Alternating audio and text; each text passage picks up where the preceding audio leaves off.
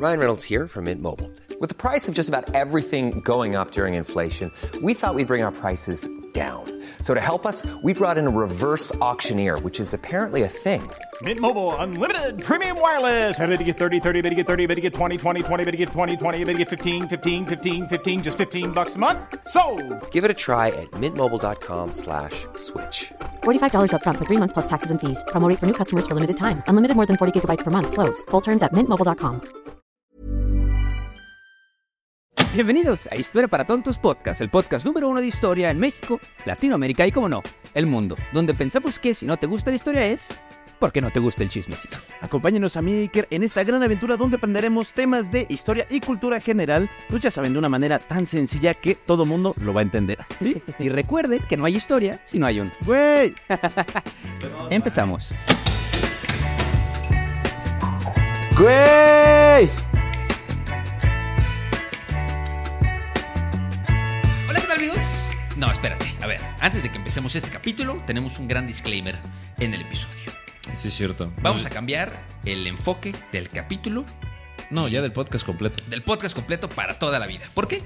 Porque nos llegó un comentario eh, Diciendo que que... nos llegó al corazón y dijimos, tiene toda la razón, y nos dijo que, este, que somos muy elocuentes, ¿no? No, que no somos elocuentes. No, no, que, o sea, que somos muy elocuentes, que lo hacemos con mucha efusividad Ah, y ya. que eso quita seriedad a la historia. Entonces, que por favor, que le gusta mucho nuestro contenido, muchas gracias, pero que, este, que si por favor lo podemos hacer un poco más institucional. Entonces, Entonces- se acabó Historia para Tontos, esto es Historia para Listos. ¿Qué tal amigos? ¿Cómo están? Muy buenas tardes, muy buenos días, muy buenas noches. Gracias por encontrarse nuevamente en este bello episodio que debido nos encontramos bastante emocionados ya que es un, un tema que queremos eh, platicar desde hace bastante tiempo.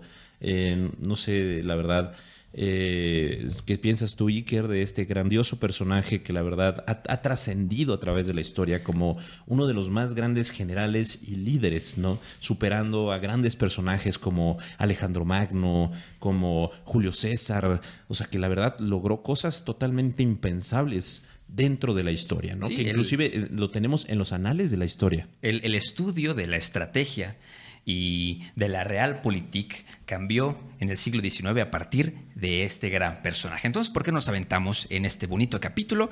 Sean todos ustedes bienvenidos a eh, Historia para Listos, eh, su podcast en el que dos amigos platicamos de historia para hacerlo para ustedes un poquito más Profesional. e interesante. Bienvenidos. Así que bienvenidos. Eh, me gustaría empezar este podcast eh, hablando un poco sobre teoría internacional, debido a que aquí quiero tomar dos teorías bastante importantes, una aplicada por Hans Morgenthau, en la cual podemos hablar sobre la Lebensbraun y también sobre los juegos de poder. No, la Lebensbraun, para la que no lo sepan, es... eh, Sí les puedo Ya- decir ya que me estaba Lebensbraun- rom- ya me estaba rompiendo. Eh, Sí, sí les puedo decir que la Lebensbraun- Y de hecho sí tiene que ver mucho, pero ya les hablaremos después de este tipo de... O sea, lo que es este... ¿Cómo se llama? Eh, ahí se me fue el nombre. Ay, está qué pendejos, güey. Este... Bueno, después le hablamos de teoría internacional. Eso, eso, lo vi, eso lo puse inclusive en mi tesis, ¿no? O sea, de cómo tesis, Napoleón sí utilizó acá la- las teorías. hacer güey. un episodio de la tesis de Teca. Vamos a hacer un episodio de mi tesis. ¿Qué óvole? ¿Qué hubo? ¿Qué? Jalo. ¿Pero qué tal? Que así, güey, hubo, creo que hubo un, un- por un momento en el que el podescucha dijo, ah, cabrón. A Caracas. Órale. Oh, me hizo Haz- caso. Hasta el intro así, bonito. Sí, no, a ver, todo chiste de cabrón. la historia. No somos. Oye, espera, ¿qué, qué piensas del nuevo intro? ¿Qué piensas del nuevo intro? ¿Qué piensan del nuevo intro? ¿Ya tenemos nuevo intro? Sí, ya, tenemos, tenemos nuevo intro. nuevo Lo acabamos de intro. grabar. Sí. Eh, un intro audiovisual. Un audito audiovisual. Padre, diferente. Cool, no cool. Ahí déjenlo en los comentarios del Instagram. No, de, de YouTube mejor. De YouTube. Para, para que tenga más movilidad. Yeah. Esa parte. Así que, este, no, pero la verdad eh, no, es imposible que lo tomemos con seriedad, porque somos personas cero serias, Exactamente. muy groseras. La, la vida es muy chistosa para tomársela en serio. sí, maldita sea, tengo que declarar Maldita impuestos. sea. Exactamente. La vida, es, la la vida es muy ridícula para tomársela en serio. Entonces, no es que no nos tomemos la historia en serio, sino que creemos que una manera mejor para que ustedes puedan aprender historias de una manera un poco más amena, más suelta, en la que nosotros les platiquemos a ustedes, eh, Sí, porque si Como nos a nosotros a- nos gustaría que nos enseñaran historia. Sí, si nos ponemos a hablar así ya de que, bueno, que a lo mejor sí, ¿no? De que las teorías de Mackinder, de Hans Morgenthau, de los juegos de poder, Se puede, la se puede. definición del poder y cosas así. O sea, que son temas bastante serios. Sí se puede tomar, pero realmente lo vamos a platicar de la misma manera, ¿no? Porque, Sí, como si estuviéramos ¿qué aquí chingado sabe qué es la Cesarión. Lebensbraun, ¿no? O sea, La entonces, es como así. Órale. ajá, sí, wow. Si no supieras qué es la Leves Brown, ¿qué pensarías que fuera? Lebensbraun, como Una posición del Kama Sutra, así de que no mames, güey. Vamos a hacer Lo vi, güey, y no, Ah. güey, me aplicó el Lebensbraun. Te vas a la verga. Es tu. uf, Así, sí, jalo, güey. Chivito al precipicio, la Torre Eiffel y el Lebensbraun. Hazme la Mackinder, ¿no? La ma- la, Han- la Hans Morgenthau. La Hans Morgenthau. Eso, eso sí suena como que te la jalas, ¿no? Una Hans Morgenthau. Un- eh, eh, échate, échate la Hans Échate- Morgenthau. No, es que anoche me hice la Hans Morgenthau, güey. bueno, ya, ya de Bueno, ya vamos a empezar otra vez. cochinado, Ya, vamos a empezar de nuevo, como, como es Historia para Tontos Podcast. Hey, ¿qué tal amigos? ¿Cómo están? Bienvenidos a otro bonito capítulo de Historia para Tontos Podcast, su podcast en el que dos carnales platicamos de historia para hacerlo para ustedes un poquito más Ameno. e interesante. Ahora sí, qué bueno. Ahora sí, ¿qué, qué tema me traes el día, El de hoy, día de hoy les Vicky? traigo de primera mano Uf. un gran personaje de la historia que creo que ya era hora de tratar.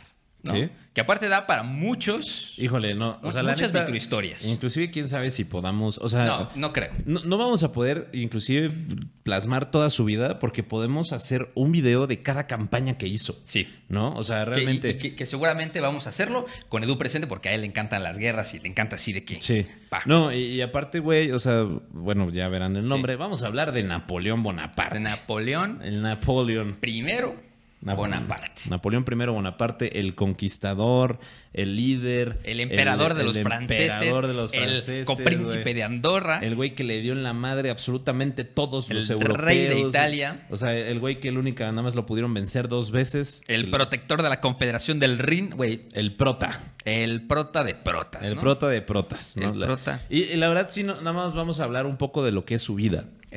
Porque en general, o sea, de cómo fue llegando, porque, o sea, el güey está súper vinculado, uno, a la Revolución Francesa. Que no hablar sí. de la Revolución Francesa, ¿verdad?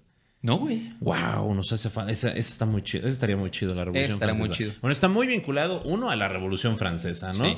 Dos, o sea, todas sus conquistas está cabroncísimo. Podremos hacer un video exclusivamente de la campaña en Austria, la campaña en Rusia, la campaña en Egipto, la toma de Malta. O sea, podemos hacer un chingo, un chingo de videos nada más de sus campañas militares. Sí. Que podríamos hacer una serie, ¿no? O sea, guerras napoleónicas. Guerras Napoleón. Órale. Guerras napoleónicas. Estaría ¿no? bastante bueno. Podemos Sí. empezar con Revolución Francesa y. Ajá, Revolución Francesa y ya terminamos Revolución Francesa y nos vamos directamente a las guerras napoleónicas, Órale. ¿no? Me late. Así que ahorita nada más vamos a hablar sobre quién era Napoleón. ¿Quién era este carnal? El Napoleón Bonaparte. El precapítulo. El precapítulo. Porque seguramente trataremos a Napoleón Sí, y conocerlo es- un es poco el- más. es el foreplay. Es el. Uh, es la Morgenthau. Me encanta. el For Es, Podcast. es la Realpolitik de así. Así se llama el foreplay en ¿Cómo nuestro Kama Sutra. En este Kama Sutra que se llama? Historia para Tontos. ¿Cómo quieren que seamos serios, por favor? Pónganse serios ustedes, ya nos conocen. Pero bueno, Pero ¿quién, bueno. quién era este carnal?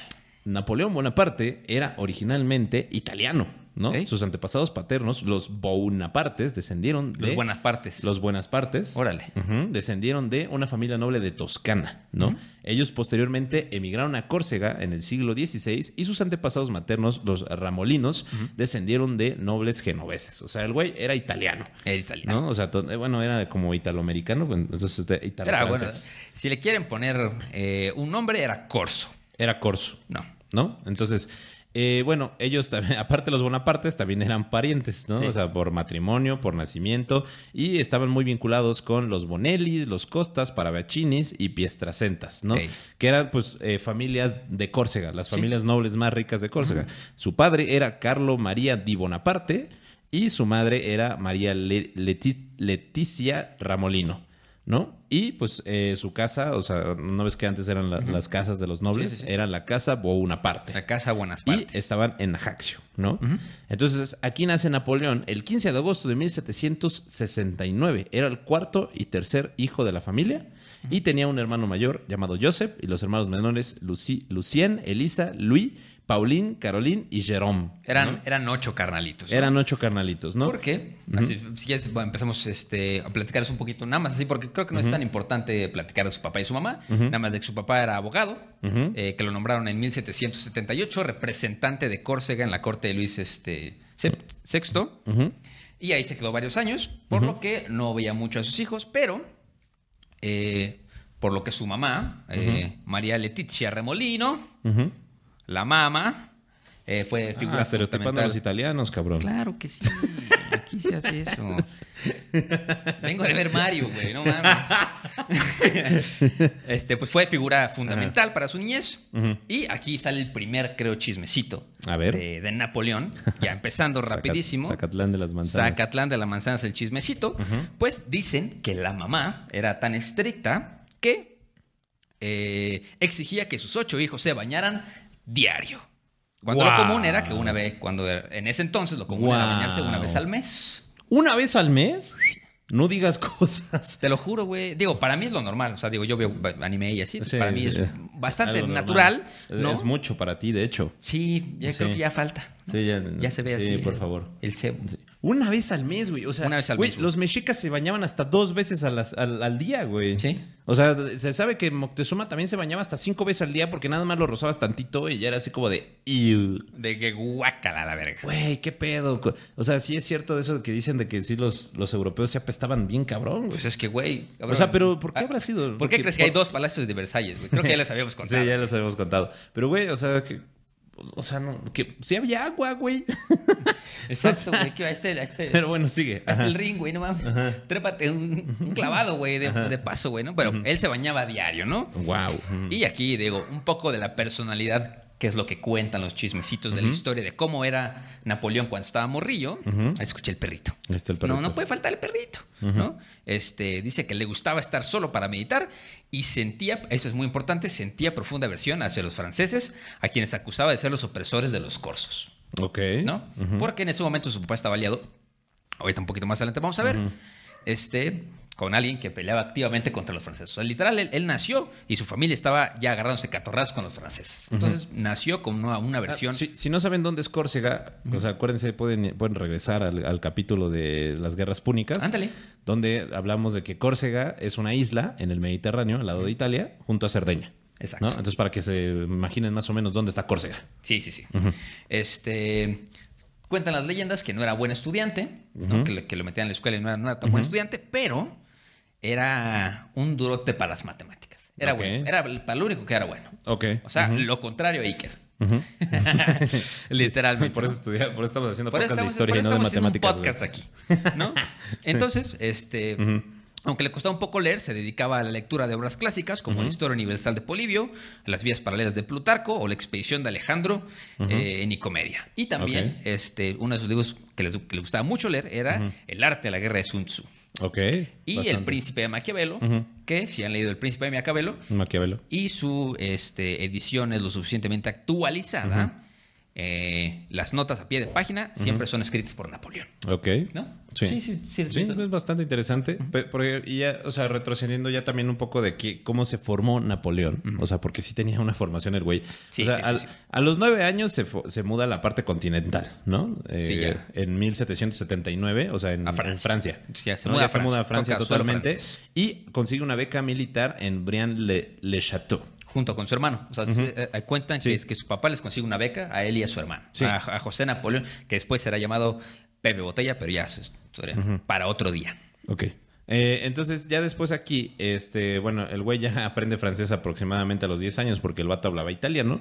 Y pues eh, aquí Napoleón sufre bullying, ¿no? O sea, sí, ya era así como el buleado de la clase, ¿no? Por chaparrito y también por, eh, por italiano, básicamente, Por- ¿no? Sí, porque no hablaba bien el francés, lo hablaba con un acento Sí, italiano. y aparte los franceses odiaban a los italianos. ¿no? It's a me, Ajá, o sea, a los, Napoleón". a los franceses no les caía bien los italianos, entonces, eh, pero a pesar de esto, sí existía una población bastante grande de italianos en Francia en ese momento, ¿no? O sea, aproximadamente 3 millones de italianos vivían en, en la parte continental de Francia, ¿no?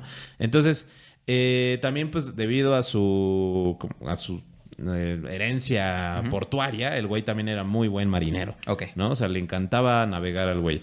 Este, también eh, cuenta una, una historia, un chismecito, que pues eh, durante el primer año en Francia eh, neva, o sea, en, en invierno neva, y justamente se, se organiza acá una batalla campal de, de guerra de bolas de nieve. Ok. ¿No? Entonces aquí fue donde Napoleón dijo como vamos a partirle su madre y mostró una gran habilidad de liderazgo. Ok. ¿No? O sea, que realmente sí, el güey fue nacido, o sea, para, para liderar, ¿no? Para liderar. En 1784 eh, termina sus estudios en Brienne y lo meten al École Militaire de París. ¿no? Donde se convierte en oficial de artillería y después de que su padre fallece, eh, decide, bueno, el, el güey se tarda un poco más en terminar sus estudios, en vez de terminarlo en un año, lo termina en dos, ¿no? Para Ah, después como- graduarse. Como yo, en vez de Como- graduarme en cuatro años, yo me gradué en Sí, como el 16. Iker. Como el Iker, güey. A ti también te queda ese saco, pendejo. Y bueno, pues ya en 1785 Bonaparte es comisionado como teniente segundo en el regimiento de artillería de Lefebvre, ¿no? Sirvió militarmente en Valencia y Auxonne hasta, hasta después del estallido de la Revolución Francesa en 1789. Aquí ya eh, Bonaparte empieza, a- como, como durante su juventud se une al, al frente de, de Córcega liberalista, pues el güey también así como que buscaba de que sí, Córcega debería de ser totalmente liberal y fuera del yugo francés, ¿no? O sea, y... Y pues ya, o sea, sí, también estaba pues, dent- muy inmiscuido dentro de la Revolución Francesa, ¿no? Que ya les digo que tenemos que hablar también de eso porque viene muy relacionado, pero no vamos a hablar ahorita. ¿No? Entonces, eh, aquí es donde también ya eh, este Napoleón tiene un mentor que se llama Pascal, Pa- Pascual Paoli, ¿no? Eh, el cual pues también era un nacionalista de Córcega. Y, o sea, a pesar de que sí, o sea, se llevaban como muy chido, eh, realmente eh, el- eh, tenían ciertas diferencias, ¿no? Sí, O sea, bueno, Pascual Paoli era uno de los, igual, uno de los nobles de, de Córcega que estaba aliado con la familia Bonaparte. Era muy amigo del papá y el papá, pues, apoyaba las guerras eh, de Pascual Paoli este, en contra de Francia. Entonces llegó un punto que Napoleón, o sea, sí fue héroe de, de Napoleón, Pascual Paoli, pero después se dio cuenta de que, pues, nada que ver. Sí, no, y aparte que Pascual Paoli consideraba al papá de Napoleón después un traidor a la patria de. Córcega porque pues el papá llegó a un punto en que dijo como de, güey, prefiero que mi familia esté bien viviendo aquí en Francia Sí. y pues ya no tener ningún pedo con ellos y fue como maldito traidor, güey. Exacto, maldito, ¿cómo le entonces, puedes pues, hacer ya. esto?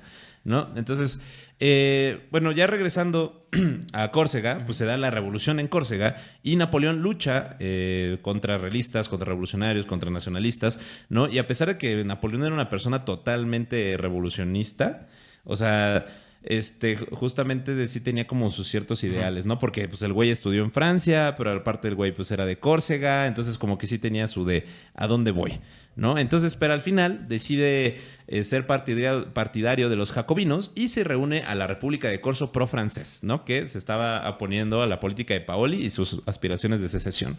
O sea, básicamente dijo como, nah, Córcega va a ser de Francia, ¿no? O sea, le voy a hacer caso a mi padre. Ey. Entonces se le da un- al mando un batallón de voluntarios y fue ascendido a capitán del ejército regular de Córcega en 1792, ¿no? A pesar de que eh, excedió su permiso de ausencia y lideró un motín contra las tropas francesas. Sí. No, el güey se fue de farra. Sí, que, que de hecho ahí es, también entra un poquito un nombre que a lo mejor podemos introducir ahorita, pero contarles un poco después. Eh, que gracias a este la familia Robespierre, que cuando llegan a Francia ellos se exilian, bueno, un poco corriendo de, de Córcega, eh, los Robespierre, que ya les platicaremos quiénes son, en spoiler, pues los meros meros de la Revolución Francesa, Sí. este, protegen a Napoleón y Sí. gracias a uno de ellos, que ahora sí, casi casi por suerte o por destino, ¿no? Eh, lo nombran capitán. Sí, y, y de hecho, pues es que este, o sea, Córcega al fin y al cabo se termina separando Sí, de se- Francia.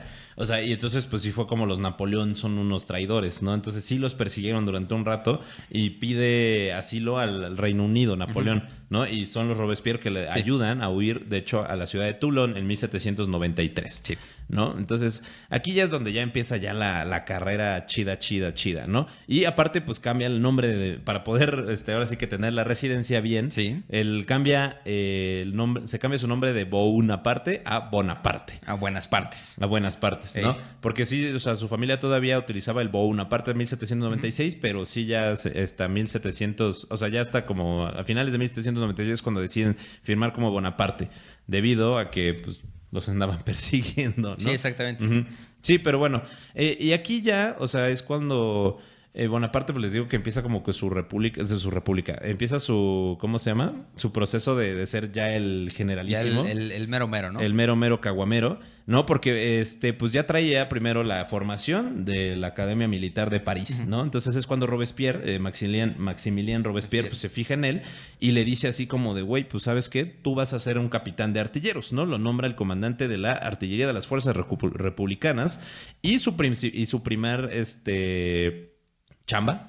Chamba. o sea, el Chambita. día que dice como, sí, hoy tengo ganas de chambear. Hoy voy a jalar. Hoy voy a jalar. Le encargan eh, la, artille- la- la artillería en, la, en el asedio de la ciudad de Toulon, Ok. ¿no? Donde Bonaparte adopta un plan para capturar la colina donde las armas republicanas pudieron dominar el puerto de la ciudad, ¿no? Y obligar primero a los británicos a evacuar. Ahora, qué curioso, ¿no? Que primero le pidió ayuda a los británicos para poder este, huir y luego ya después fue como, "Ja, mentira, soy francés.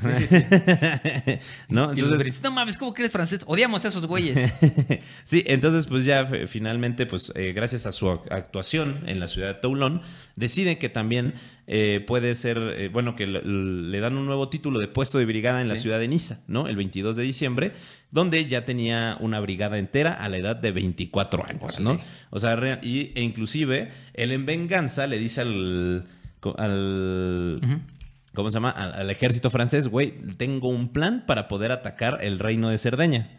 ¿No? O sea, así como de vamos a volver a anexar tanto Córcega como Cerdeña, Sí, pero pues obviamente no tenía todavía como que la... La, O sea, sí, todavía la- no le la hacen tanto autoridad. caso. Todavía tenía la autoridad. para decir. Sí, entonces eh, ya después, este, en la batalla de Sargoy, en, la- Sa- Sar- Sar- Sargio, en la batalla de Sargio de 1794, nuevamente este, este Agustín Robespierre manda a Bonaparte a este, justamente participar en esta batalla y fue tan cabrona, o sea, fue tan éxito, tuvo un- una gran participación, un gran éxito, que pues eh, también decide mandar a Génova. Sí. eh, los Robespierre, ¿no? Para poder este, conquistar Génova y anexarlo también en Sí, Francia. y, y ahí justo cuando, cuando lo mandan a Génova, que fue como en julio de 1794, vamos en el 94, ahí eh, se nos petatea Maximilien Robespierre. F. Se muere nuestro campeón y pues ahí Napoleón empieza a ser como blanco de sospechas. eh, de que sí lo asesinó. Porque se llevaba mucho con su hermano, con Agustín Robespierre.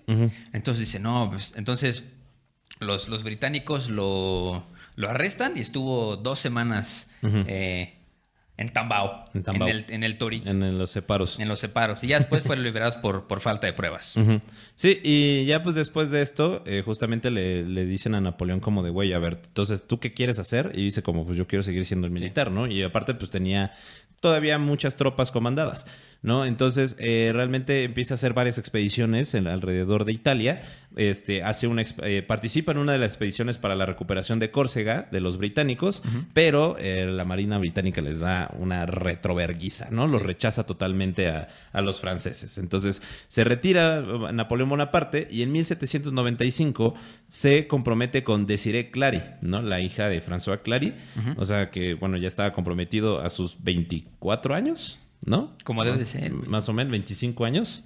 Ya, no se, ya se nos fue el tren. Ya se nos fue el tren, y en abril de, 1970, de 1795 perdón, es asignado al ejército del oeste francés, ¿no? Sí. Donde participa a la guerra del Vendée, donde pelea en una guerra contra una guerra civil, eh, que era una guerra civil realista contra revolucionaria en Sí, sí, Vendée.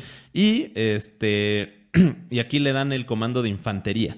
¿no? Que realmente fue como una degradación hacia Napoleón Bonaparte, porque el güey, acuérdate que era brigadier Sí, de, sí, sí, de- sí. De cómo se llama, de la de la artillería, ¿no? Entonces ya te- siendo como brigadier de la artillería, pues tenías, no sea, eran, pues, tenías en comando así un chingo de cañones y de repente es como, "Ja, no, ya te tocan soldaditos normales. Ya, ya pa". te tocan los soldaditos de plomo, güey. Sí, entonces pues sí, eh, justamente esto hace enojar a Napoleón Bonaparte, pero pues no le quedaba otra, ¿no? Más que aceptar. Inclusive, a- algo muy curioso es que eh, busca, este, en este enojo que tenía, busca a Napoleón Bonaparte eh, eh, servir en otros lados, porque aparte, pues a, a pesar- a través de las derrotas y de que lo degradan, lo trasladan a la oficina de topografía del Comité de Seguridad Pública. Ok. ¿No? O sea, ya de ser brigadier de artillería se vuelve topógrafo. Este, se vuelve topo Sí. así. Y e inclusive aquí busca este, que lo muevan a Constantinopla, ¿no? O sea, pide que lo manden a Constantinopla para que se ponga al servicio del al sultán de, ese de- del Imperio Otomano eh, como topógrafo, ¿no? Entonces, eh, durante este periodo, que escribe una novela romántica que se llama Clinson, et Eugene, ¿no? Este. Ahí se me fue. Se me fue el. Ah, bueno, que habla sobre un soldado y su amante, ¿no? O sea, que es básicamente.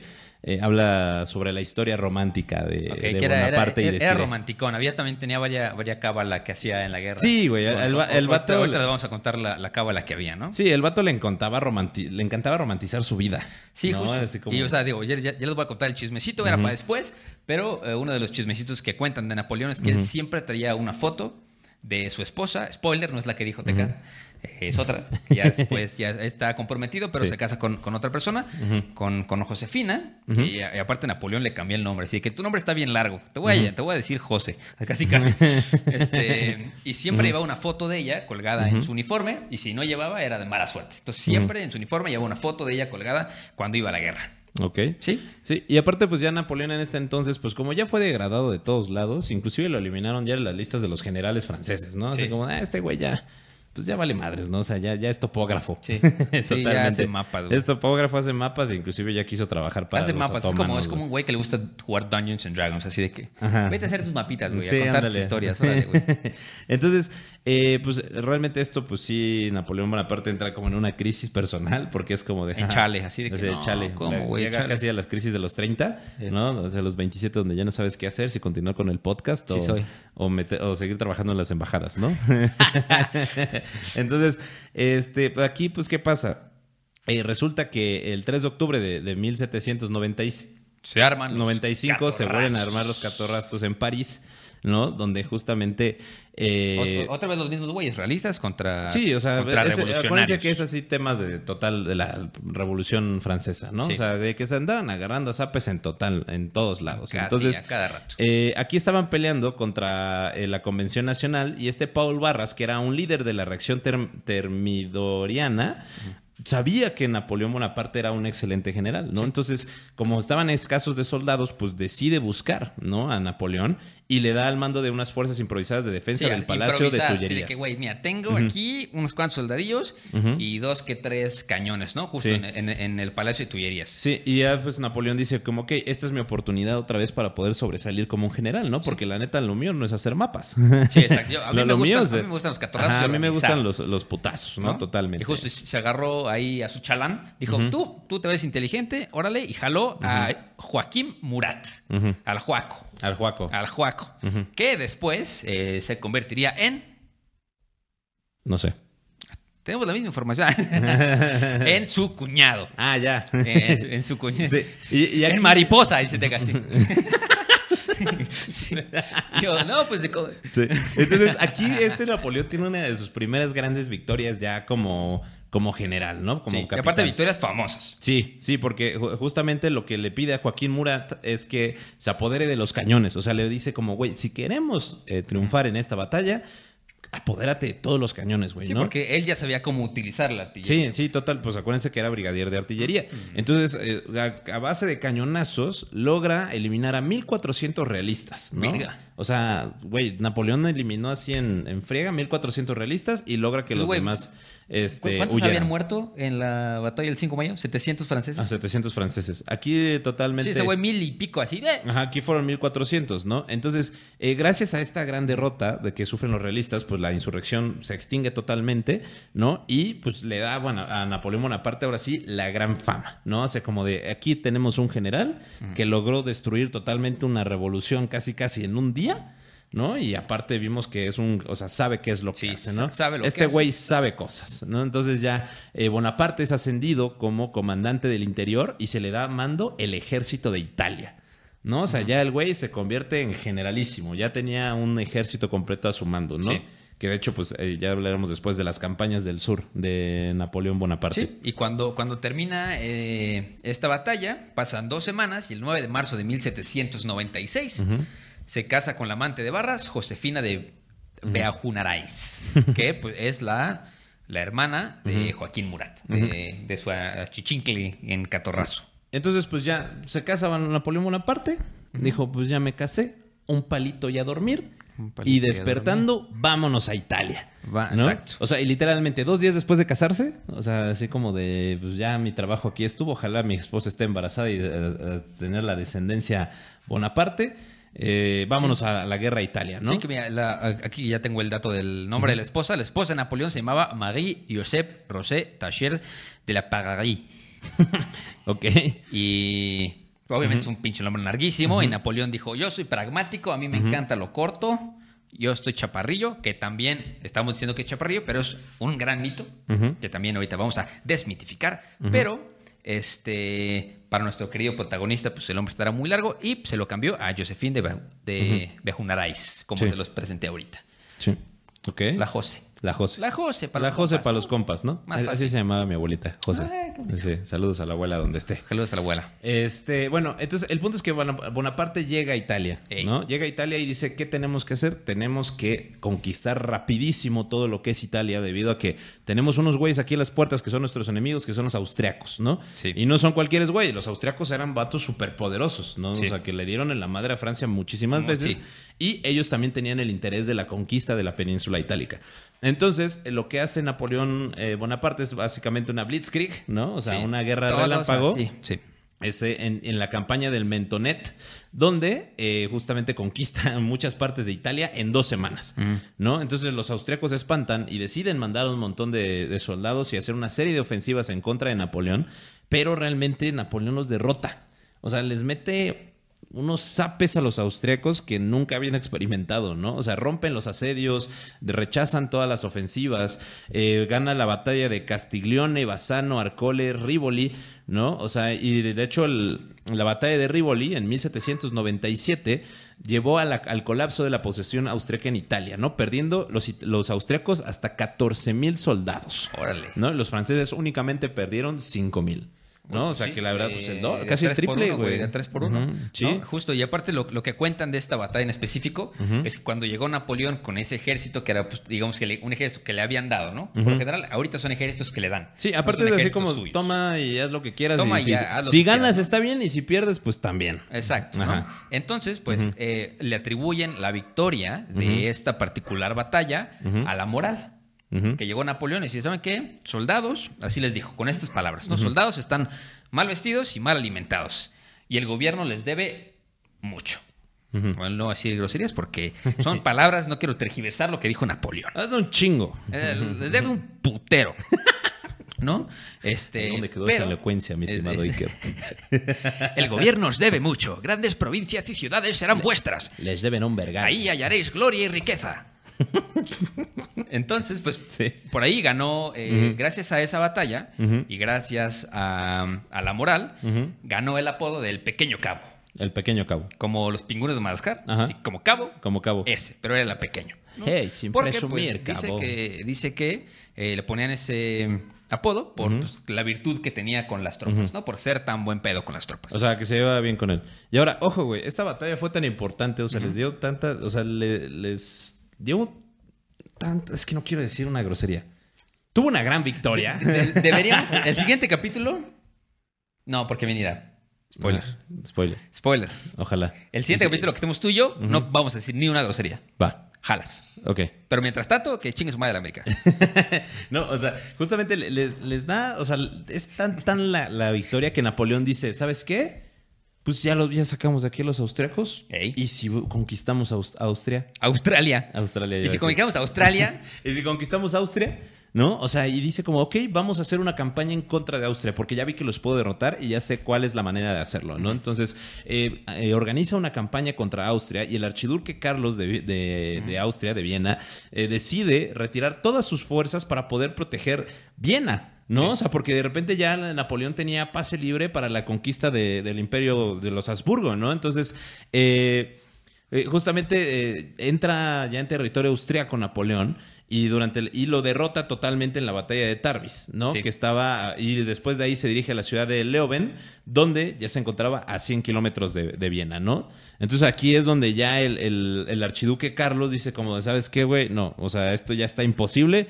Mejor vamos a firmar los tratados de Leuven, eh, que pues después firman el tratado de Campo Fomio, donde pues se da la paz entre Austria y Francia, se le cede a, a Francia, el norte de Italia y los Países Bajos bajo una cláusula este, de no ataque a Venecia, ¿no?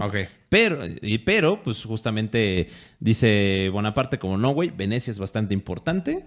Entonces decide avanzar sobre Venecia, la sitia y, y ¿cómo se llama? Y forzó la, la la rendición de Venecia y la anexión de Venecia a Francia, ¿no?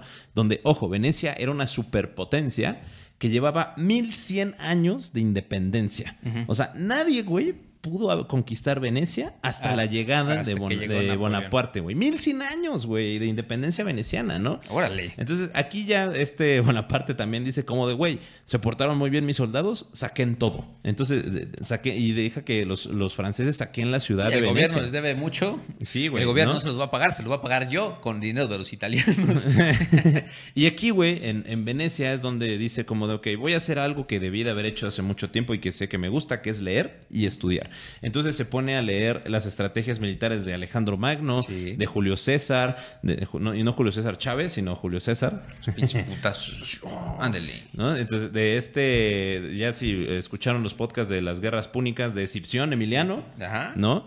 Y, y de Aníbal, Y de ¿no? Aníbal. O sea, este güey se sentó a leer y dijo, vamos a estudiar las estrategias militares y por qué tuvieron tanto éxito en todos lados, porque unos eran expertos en ataques marítimos, otros eran expertos en, en ataques relámpagos, otros experto- expertos en asedio, ¿no? Como Julio César, y decide, este comparar sus estrategias con las de ellos, ¿no? Entonces aquí es donde también dice el chismecito, ¿no? Donde ya le preguntan así como, a ver, güey, ya quién, o sea, si se agarraran a vergazos entre Alejandro Magno y Julio César, ¿quién gana? Era, era como, como Animal Planet al extremo. Así de que un cocodrilo contra un tiburón. ¿quién gana? Sí, justamente. Y pues este Napoleón Bonaparte dice que debido al gran éxito de la campaña de Asia, Alexander, o- bueno, Alejandro Magno era así, el, el- Alejandro el insuperable, ¿no? O sea, y de hecho tiene una cita que dice, he luchado 70 batallas y no he aprendido nada, ni siquiera puedo, ni siquiera sé nada del principio. Dice, nada más mira a Julio César, luchó contra él primero, el primero y también peleó contra él al último. Sí. ¿No? O sea, Napoleón sí, neta, era un vato bastante estudiado Sí, dentro de- del arte de la guerra. Y, y aparte, lo que, por ejemplo, también había el chismecito de que cuando estaba chavo, los profesores de la escuela decían, cuando, cuando estaba chavo, eh, sí, sí me salió el señor así, es que traía otro chip, el chavo, eh, sí.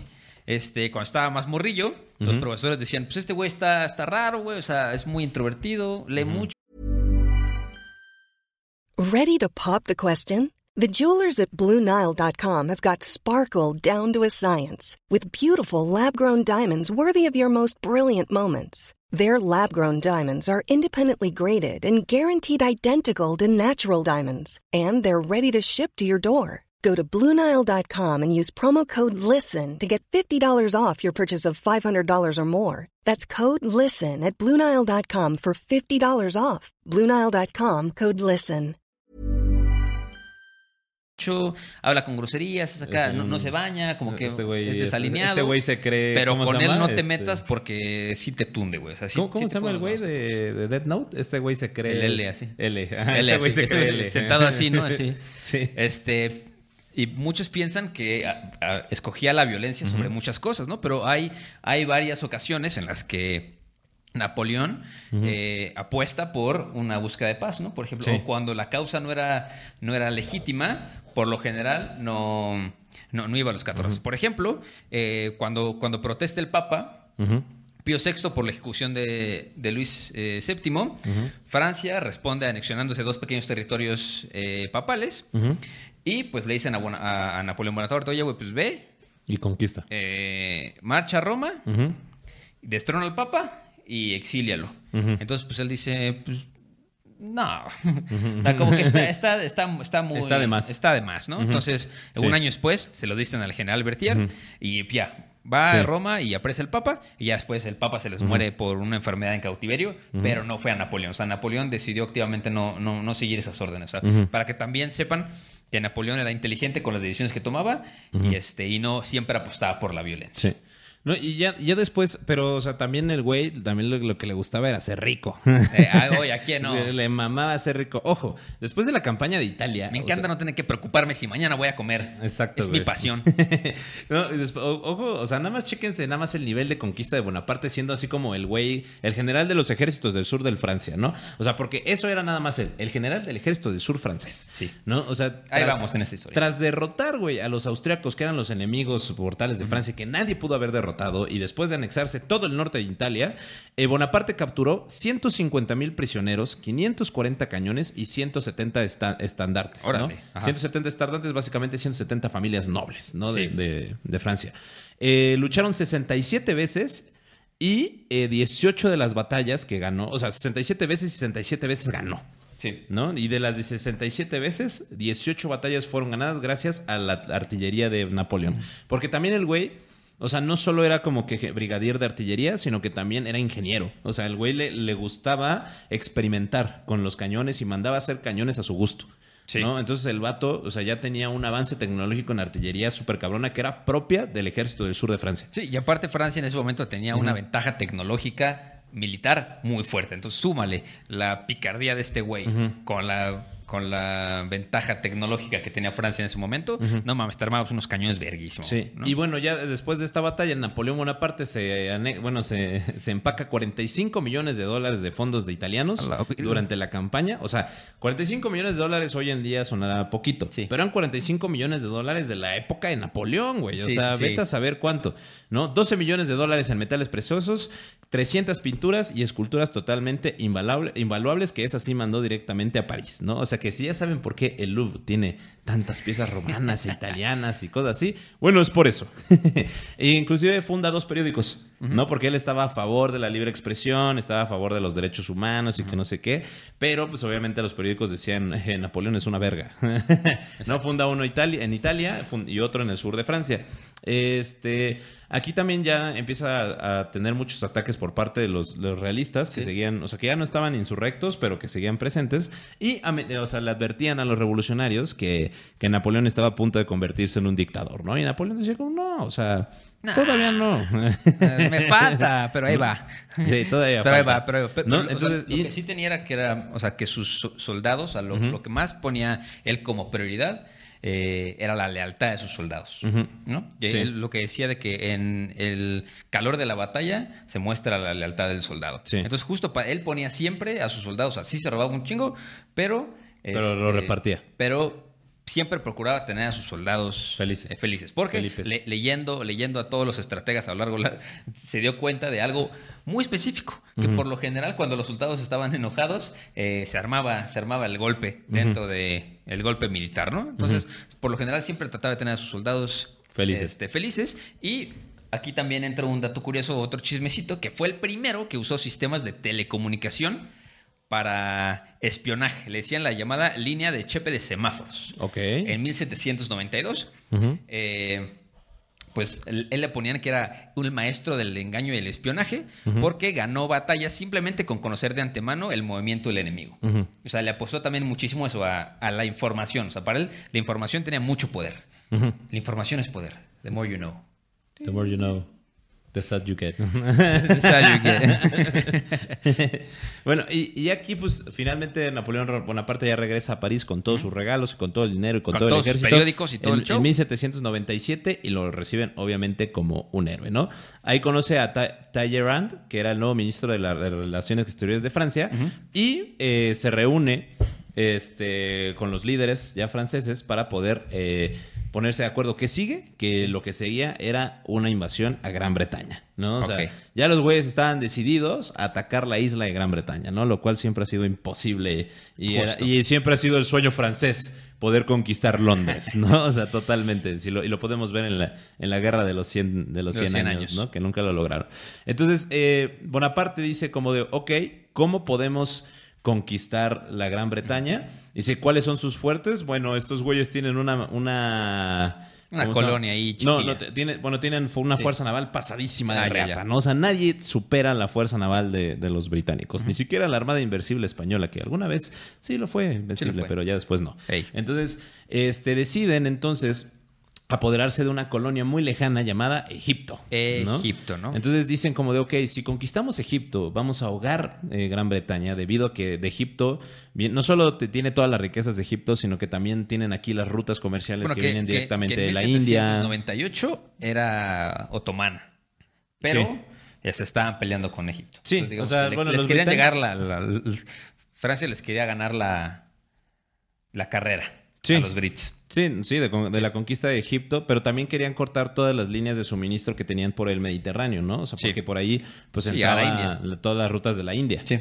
¿no? Que sí, la India pues ya era británica.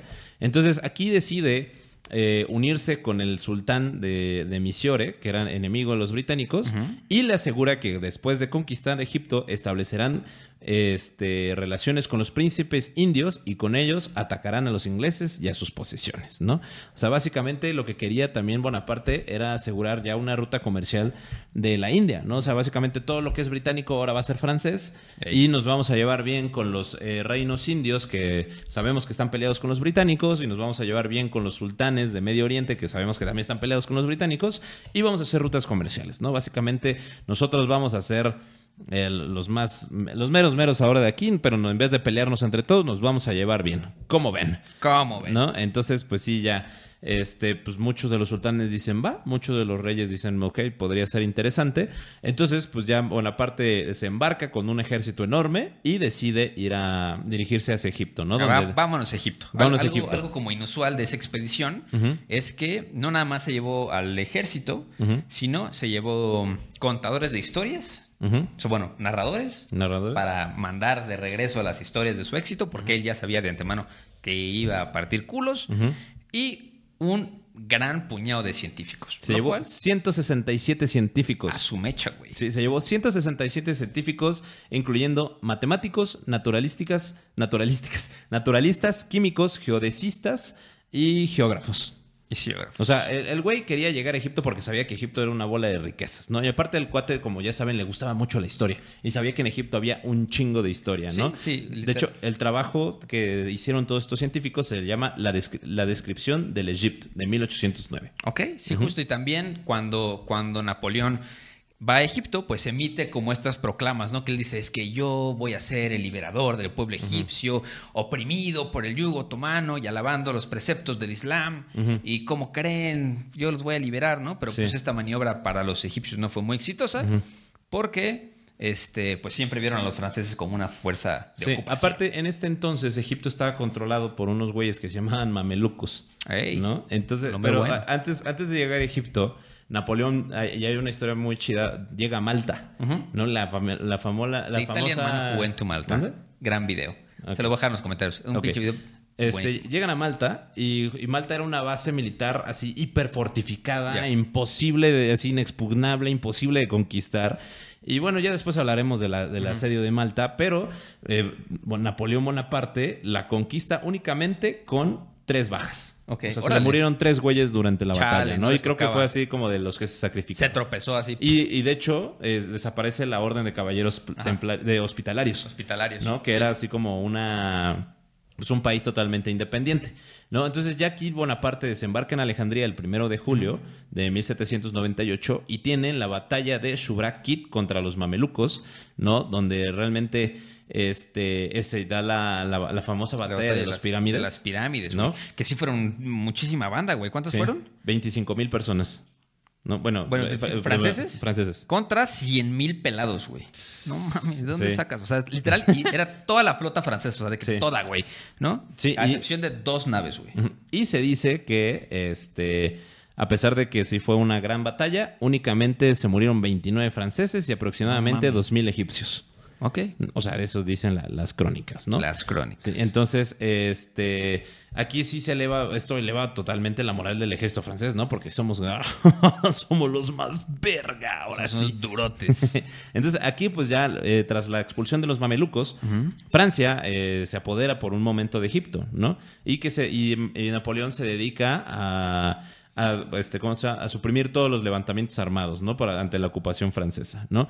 Decide mandar una, un ejército, una parte del ejército a Damasco, en Siria, ¿no? Y llega a a, a Siria y Galilea con 13.000 soldados, ¿no? Para poder conquistar las ciudades este, de Arish, Gaza, Jaffa y Haifa, ¿no? Sí. Donde pelea contra los otomanos, ¿no? Aquí descubre que pues muchos de los que eran los defensores eran exprisioneros en libertad condicional y pues decide que, que todos estos prisioneros fueran asesinados, ¿no? O sea, mata entre 1500 a 22.000 pris- prisioneros Napoleón en Siria a punta de bayoneta o ahogamiento porque no quería gastar balas. Ok, órale. lo- Sí. Sí, y bueno, hombres, mujeres y niños fueron eh, robados, violados y asesinados durante tres días, ¿no? Entonces, aquí ya, este, eh, Bo- Bonaparte, pues empieza también como que un poco, empieza a tener ya una decadencia debido a que su ejército de 13.000 eh, desaparecen 1.500, 1.200 mueren en combate y el resto Y le empiezan hunden a... toda la flota, güey. Sí, y el resto de los soldados mueren por peste bubónica. Justo. Sí. Se queda sin nada. O sea, por Sí. ejemplo, de, de las flotas, de la flota que se llevó, que era la mayoría de la flota francesa en ese momento, este, bueno, que podía ir a Egipto, había flota por otras partes, pero la, la flota que estaba disponible se la llevó, destruyeron todo menos dos naves. ¿No se acuerdan que se había llevado todos menos dos naves? Pues aquí le- nada más le quedaron dos naves. Fue- Sí. Fueron destruidos por el almirante Nelson en la batalla del Nilo. Entonces, pues él se queda como su ejército atrapado en Egipto. Entonces, Sí. pues en ese momento como que el objetivo de, de Napoleón de fortalecer su presencia en el Mediterráneo, pues ya se vio medio frustrado, ¿no? Pero sí logró consolidar el poder en Egipto. Sí. Eh, Y ya, ya después, pues, o sea, bueno, eh, Napoleón se, se queda un rato. Sí. O sea, realmente sí se queda un rato en Egipto. No puede cómo salir porque le, le manda a avisar a los franceses así como de, "Jaja, ya me derrotaron por primera vez. Ajá. Saludos. Este, ¿qué rollo? ¿Vienen por mí? ¿No se me mandan un Uber? y los mexicanos en el 5 de mayo tomando notas de los egipcios, ¿no? Sí. Sí. O sea, fue como de, "Jaja, me, me mandan un Uber, pero resulta que los franceses no pudieron pues, ir a rescatarlo porque básicamente eh, estaban ahorita nuevamente en una guerra contra la segunda coalición, que era los británicos, los austriacos y los rusos. Ok. ¿No? O sea, estaban, este... ¿Cómo se llama? Pues estaban en medio de batalla y aparte sufrieron dos grandes derrotas, ¿no? Entonces, eh, en el 24 de agosto de 1799, como que ya se da cuenta que el, el poder de la República, de la, de, acuérdense de los rebeldes después de la Sí. Revolución Francesa, ya estaba como muy decayente porque estas grandes derrotas, pues sí fueron bastante significativas. Entonces los realistas iban a tomar como la oportunidad para volver a tomar el, el poder. Entonces eh, decide robarse unos barcos, ¿no? O sea, de- decide robarse unos barcos y aprovecha que también muchos barcos británicos se fueron de, de ¿cómo se llama? De, de Egipto, ¿no? Y eh, zarpa de las costas de, de Egipto justamente para poder llegar a, a Francia, ¿no? Pero aquí también los franceses le dicen como, güey, no vengas aquí a París, ¿no? Ahorita realmente no...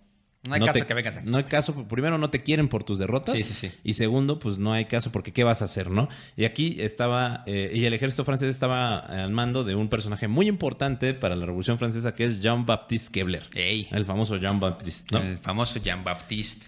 Entonces, pues Bonaparte sí llega a París, ¿no? Sí fue como de, ah, sí, me vale madres, ¿no? Entonces llega a París en octubre y pues se, se da cuenta que, y él piensa que iba a llegar a un país así súper desordenado, a punto de entrar otra Sí. vez en guerra civil, pero no, resulta que Jean Baptiste hace bien su chamba. Ya les Y- contaremos la historia Ah, de la ese historia de este canal y eh, justamente pues restablece otra vez el dominio de la república dentro de o sea, bueno el poder de la república. Sí. pero qué pasa Eh, la república ya no tenía dinero no entonces este como la república ya no tenía dinero entonces la población otra vez estaba en descontentos estaban hablando otra vez de nuevas revoluciones eh, dentro de Francia. Aparte eh, se dice que se le estaba acusando bueno Napoleón se entera que se le estaba acusando de deserciones de, de haber desertado del ejército en, en Egipto. En Egipto, que es lo que sí, justo. Ajá, que, o sea, pero que pues que ya era un güey que otra vez iba a pasar a, a los Que creo que es el peor lugar para desertar, ¿no? Mínimo Sí. te quedas en el ejército ya de regreso a Francia y ya en Francia desertas, ¿no? Desertas de que ya, ya no quiero ser parte. Bueno, ahí te quedas en el desierto, ahí regresaste con tus uñas. Entonces, es un poco nada inteligente. Sí, totalmente. Entonces, pues aquí ya, pero pues Napoleón dice como de, nah, yo, yo quiero hacer presencia, ¿no? Sí. O sea, a Bueno, pesar que- de todo me fue bien. Que aparte hizo, hizo presencia en, en- en Egipto, porque primero cuando llegó a Egipto ordenó eh, que la servidumbre y el feudalismo fueran abolidos. Y este, le dio derechos básicos de los ciudadanos garantizados a todas las personas en Egipto. ¿no? Y, pues, en Egipto le decían el sultán Kebir. Entonces, este, pues la situación, gracias a que, digamos que dejó todo en paz en Egipto, dejó así como de que en pausa, ya dejó de que derechos para todos, ya se, se vuelve la, la esclavitud. Todos felices aquí. Eh, exacto, el feudalismo y la servidumbre se acabó. Este, van a ser casi casi una pequeña colonia. O sea, mete ideas revolucionarias. Eh, Exacto. Pues el rollo que traía el de la ilustración, ¿no? Y este también dejó varios científicos que a los que le atribuyen eh, el descubrimiento de la piedra Rosetta. Ok. Eso Yo, yo no sabía esto. interesante. Yo tampoco sabía eso. No, eso yo tampoco sabía. Viva la información que no, no hemos leído completamente. Saludos. Pero bueno, cuando ya regresa Napoleón, este, a- Pero creo que ya les habías platicado de la piedra Rosetta alguna vez. sí, me parece que sí. ¿Dónde? Sí, La, la piedra Rosetta es la que utilizaron para poder transcribir los jeroglíficos eh, de las grandes pirámides y todas las tumbas de Egipto, por si no saben. ¿Alguna vez? Porque te voy a decir si me corregiste, porque estaba leyendo mal cuneiforme. Ah, ¿Te sí, acuerdas? algo así. Pero no me acuerdo Sí. qué. Yo tampoco, pero algo, así, algo así. así. Si alguien sabe, mándenlo por Instagram. Llevamos por casi 70 capítulos, no mames. El punto es que ya cuando llega a París en 1799, pues sí Napoleón llega así como tímido, ¿no? Porque dice Porque como de, no, "Jaja, hombre, ¿cómo?". chale, pues o sea, sí medio estableció una colonia en, en Egipto, pero de todos modos me derrotaron, ¿no? Y, y no podía salir de Egipto por la derrota que sufrí. Pero ya cuando llega se da cuenta que al contrario, la gente lo ve como un héroe, ¿no? O sea, porque no se olvida de sus campañas de Italia, no se olvida de, de los éxitos que tuvo en Malta, ¿no? Entonces, eh, cuando llega ya, eh, hace una alianza con el director Emmanuel Joseph Siege, que era eh, el, este, el orador del Consejo de los 500 de Roger Ducos, ¿no? Y con muchos políticos más acá muy cabrones, donde eh, justamente nombran a Napoleón como el primer cónsul, ¿no? Durante 10 años. ¿no? De do- dos cónsules que habían sido, eh, habían sido, ya había tenido dos cónsules anteriores a él, pero pues ya él lo nombran como el primer cónsul y su poder fue confirmado por la nueva constitución del año 8, ¿no?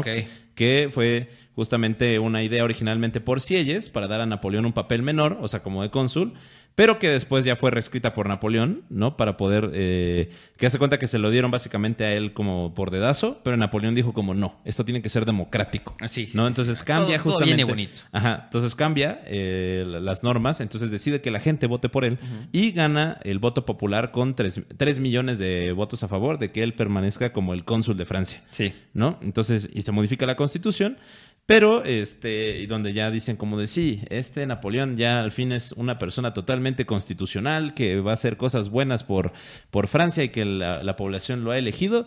Y de repente dice, jaja, bienvenidos a la dictadura napoleónica. ¿No?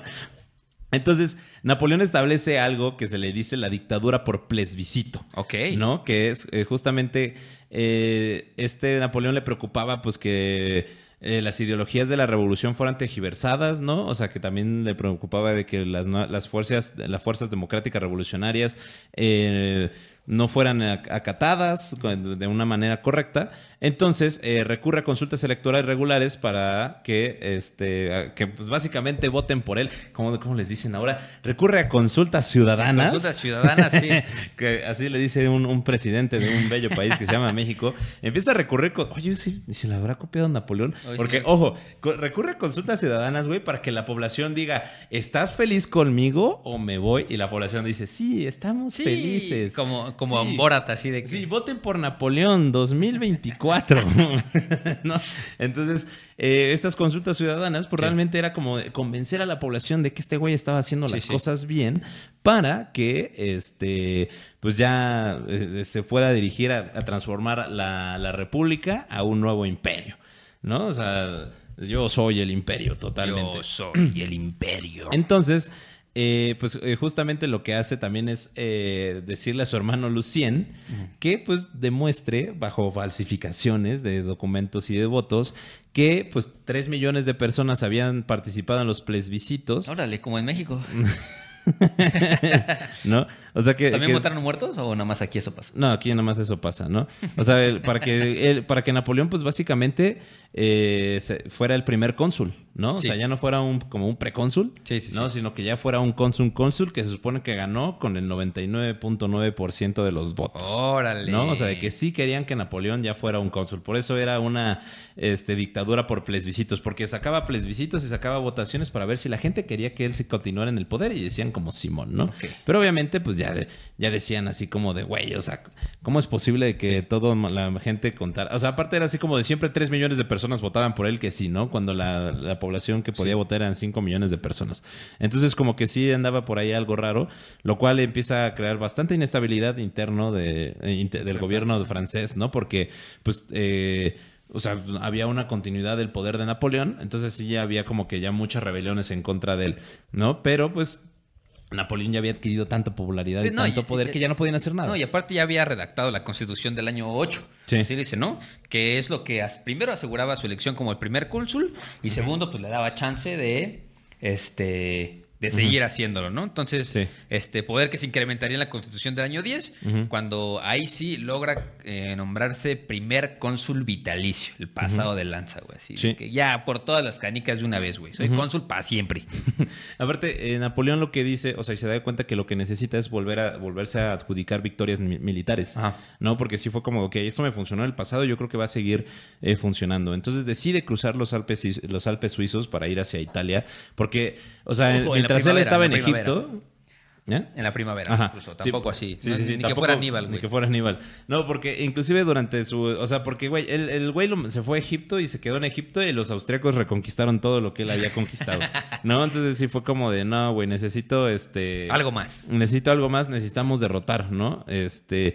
Y eh, decide sorprender a los a las tropas austriacas en la batalla de Marengo, ¿no? O sea que, pues que sí, los, y los austriacos, pues eh, no se lo tomaron tan sorpresa porque de repente era así como de, güey, vienen 60 mil soldados, ¿no? O sea, franceses cruzando los Alpes suizos, y ya fue como de, bueno, está bien, eh, vamos a enfrentar a los napoleones, a, a los napoleones, a los franceses. Entonces, en la- el 14 de junio de 1800, en la batalla de Marengo, el general Melas eh, de Austria tenía 30 Melas y mil soldados.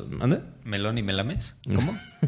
Melas tenía 30 mil soldados austriacos eh, puestos en, la- en el norte de Italia, mientras que Napoleón contaba con 24 mil, ¿no? Órale. Entonces, y la batalla eh, inicia, ¿no? O sea, y pues realmente la superioridad, la superioridad numérica de los austriacos era bastante evidente, pero eh, lo que hacía Napoleón era justamente, como dices, levantar la moral de los soldados. Entonces, él no le daba miedo ir corriendo, bueno, ir en su caballo, o sea, cuando veía que se estaban retirando los soldados Básicamente franceses, como Bárbara de Regil. como Bárbara de Regil, ¿no? Tú puedes. Exacto. Napoleón cabalgaba, ¿no? Dentro a mitad de la guerra e inspiraba a los soldados a continuar la batalla, ¿no? Les decía como no se rindan, no se rindan. Échale y, ganas, sí y dicho y hecho, pues, o sea, le da una retrover, arrastrada, arra- sí, les da una arrastrada a los austriacos, ¿no? O sea, está siendo su primera victoria, su primera gran victoria ya como jefe de Estado. Ya. ¿no? Entonces, eh, justamente, pues ya aquí es donde Napoleón otra vez empieza a.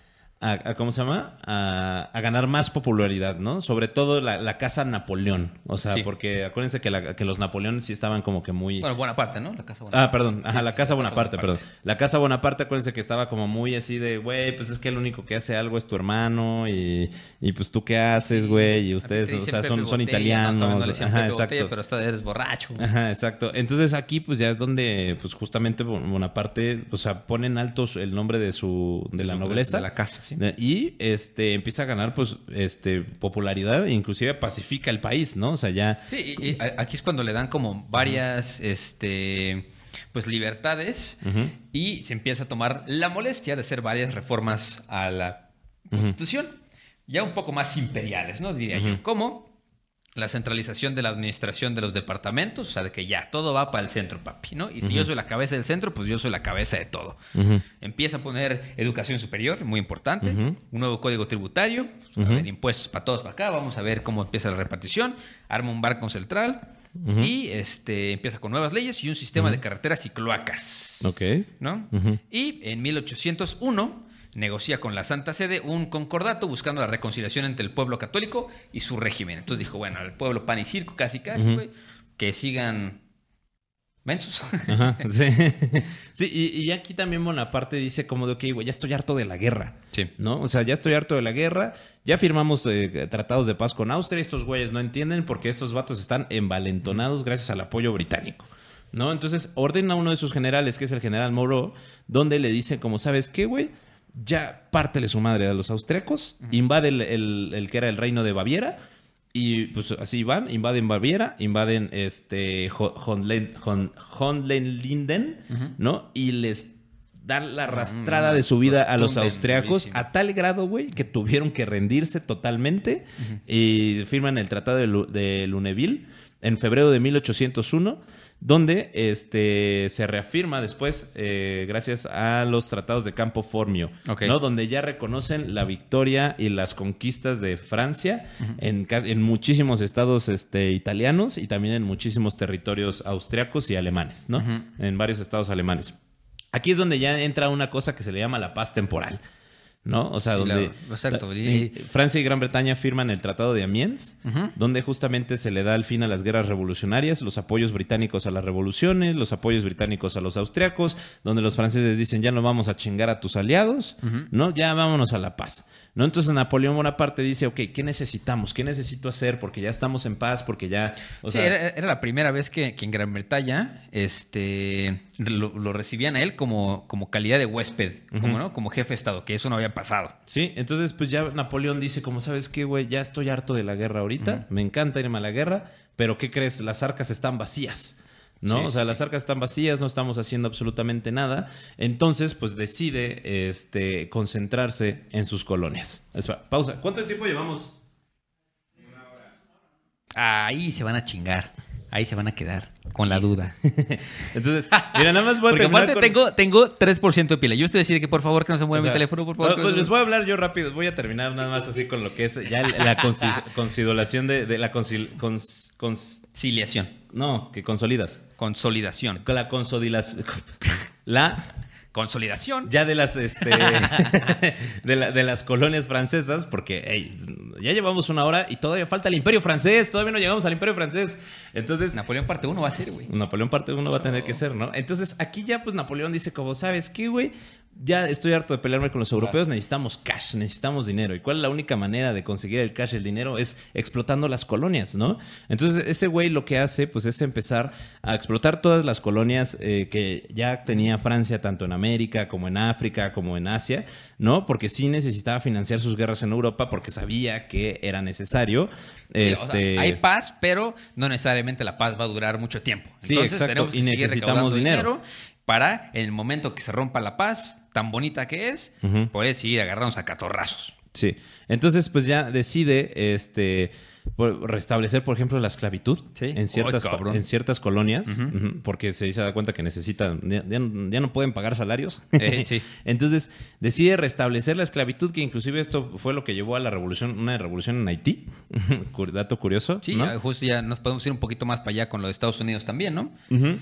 Este, bueno, primero igual en 1803 el ejército de Bonaparte fue derrotado en Santo Domingo, ¿no? Primero también les pasó un poco como les pasó aquí a las mexicas, que les dio una enfermedad que ellos no conocían, que era la fiebre amarilla. Entonces, este, pues en, en este escenario medio indefenso de las posesiones francesas en Norteamérica, ahí es cuando Napoleón decide vender un territorio muy importante para los americanos, que es la Luisiana. Que es la venta de Luisiana, que es básicamente ahorita un tercio de- del, del De la territorio Florida. estadounidense. Sí, un tercio. O sea, que es sí. Florida y un poquito más para arriba. Ajá, sí, o sea, es así como de, o sea, como de Texas para arriba hasta Canadá, ¿no? Básicamente es el territorio que vende, o sea que de hecho pues lo hizo justamente para poder eh, financiar costos de guerra de Europa y también financiar la- las guerras contra las revoluciones de esclavos, ¿no? Sí, que sí. realmente fueron muy costosas para los franceses. Eran y, dos millones de kilómetros, güey. Sopas, güey. Sí, sí, sí, era una, una lana. Y aparte se las, o sea, se las vendió por así, por dos picafresas, güey. Sí, y pues eh, justamente pues también se pasa algo, un golpe muy duro que se le independiza Haití en 1803. No, sí, 1803. Sí, se... Es una gran historia la No, independencia. 1804, perdón. Sí. En 1800, así en 1803 empieza la revolución de los esclavos en Haití y en 1804 se independiza, que de hecho Haití es el primer país independiente de América, dato curioso. Sí, sí, sí, sí, ¿no? sí. Y este, pues gracias a estas grandes derrotas y pues que está perdiendo mucho, eh, pues decide vender la Luisiana, que pues Lo vende por 7, bueno, aquí dice 7.40 ki- el kilómetro cuadrado. 740. 7.40 qué, no dice, pero vamos a ponerle 7.40 Ujú.